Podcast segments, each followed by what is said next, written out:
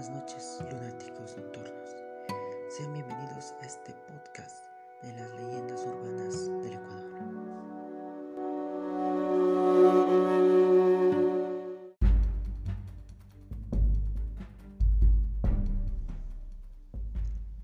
La capa del estudiante.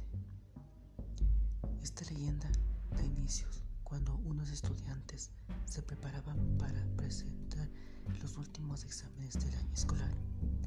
Uno de ellos, cuyo nombre, de acuerdo a los entendidos, era Juan, tenía otros pensamientos en mente, y que se encontraba sumamente preocupado por las viejas que estaban sus botas y que no tenía dinero suficiente para comprarse un par nuevo.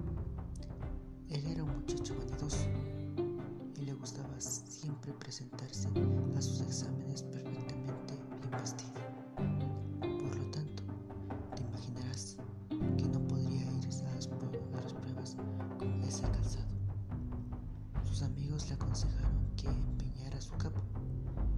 Ese dinero podría alquilar unas botas nuevas.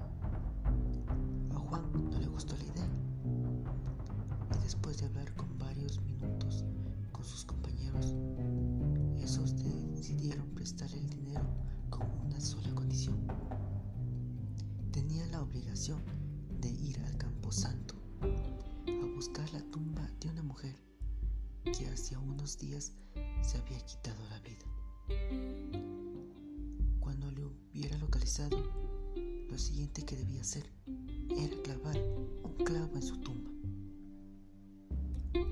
Para quienes no lo sepan, aquella joven había sido en la vida la novia de Juan. Sin embargo, ella tomó la decisión de quitarse la vida en el momento en el que descubrió que su novio le había sido infiel. El muchacho estaba indeciso, pues no quería. No obstante, como necesitaba el dinero, tomó la decisión de acudir a la machisima cita. Saltó la reja del cementerio y rápidamente se dirigió donde estaba la tumba de la chica. De uno de sus bolsillos sacó un martillo y el clavo y comenzó a clavar.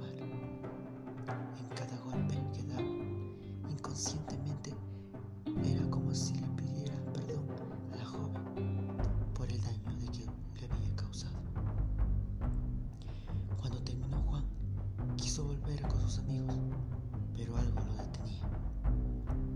A la mañana siguiente, los muchachos al darse cuenta de que no regresaba, decidieron entrar al panteón y ver qué había sucedido.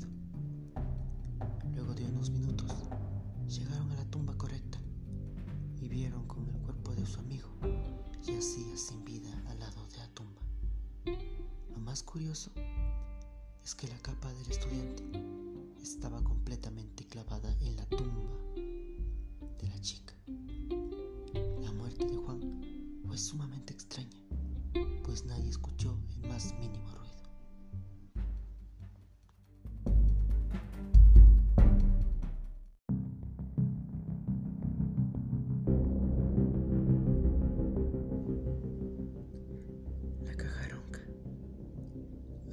Tiempo, en la ciudad de San Miguel de Ibarra, vivían dos grandes amigos, Carlos y Manuel.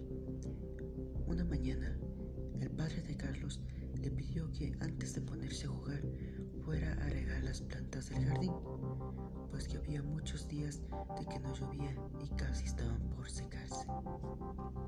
Ellos accedieron, pero al final no cumplieron con esta labor, ya que se pusieron a correr por el campo. Una noche cayó y fue entonces cuando Carlos se acordó de lo que había perdido su, su padre. Está muy oscuro, tengo miedo. ¿Me acompañas, Manuel, Claro, vamos de una vez. Antes de que se acercara a la parte trasera de la casa, sintió en el que se encontraba la meseta que había de regar. Empezaron a oír una serie de voces que pronunciaban palabras en otro idioma. De la misma forma que ocurre cuando la gente sale de una procesión. Se ocultaron detrás de un árbol y pudieron ver que aquellos no eran seres humanos, sino criaturas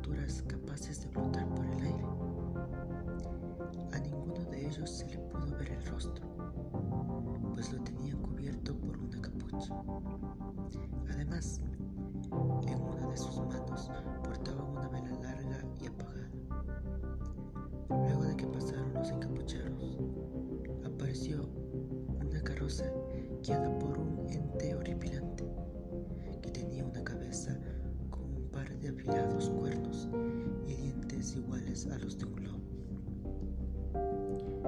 En ese preciso momento, cuando Carlos recordó una leyenda ecuatoriana que le contaba a su abuelo acerca de una caja ronca.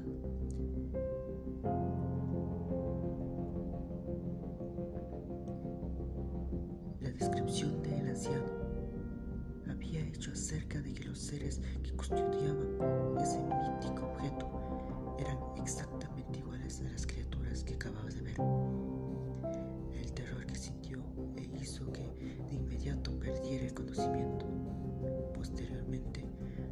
en sí, se percataron de que ahora ellos portaban también una vela larga de color blanco, solo que no era de cera, sino de huesos humanos. La